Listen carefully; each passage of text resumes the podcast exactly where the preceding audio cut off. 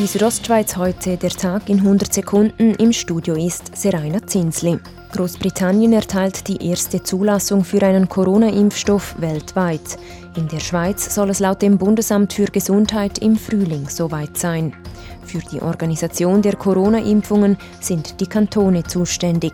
In Grabünden sind die Arbeiten für die größte Impfaktion in der Geschichte in Gang, sagt Kantonsärztin Marina Jamnitzki. Im Kanton sind wir natürlich dran, die Vorbereitungen aufzugleisen, über die ganze Logistik, der Vertrieb, wie kommt der Impfstoff schlussendlich vom Hersteller zum Patienten. Und da laufen die Vorbereitungen.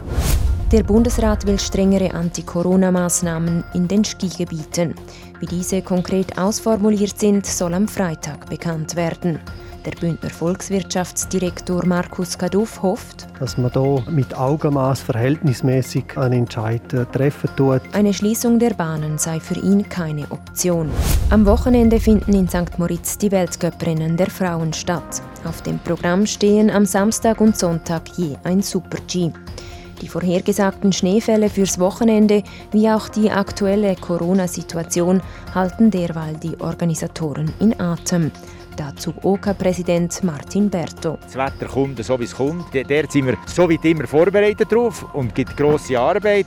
Das können wir lösen. Das andere ist einfach, wird geben und da müssen wir damit leben.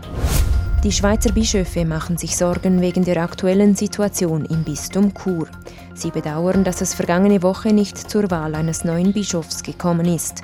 Die Bischöfe verfolgten die Ereignisse im Bistum Chur mit Sorgen, schreibt die Bischofskonferenz heute nach der durchgeführten Vollversammlung.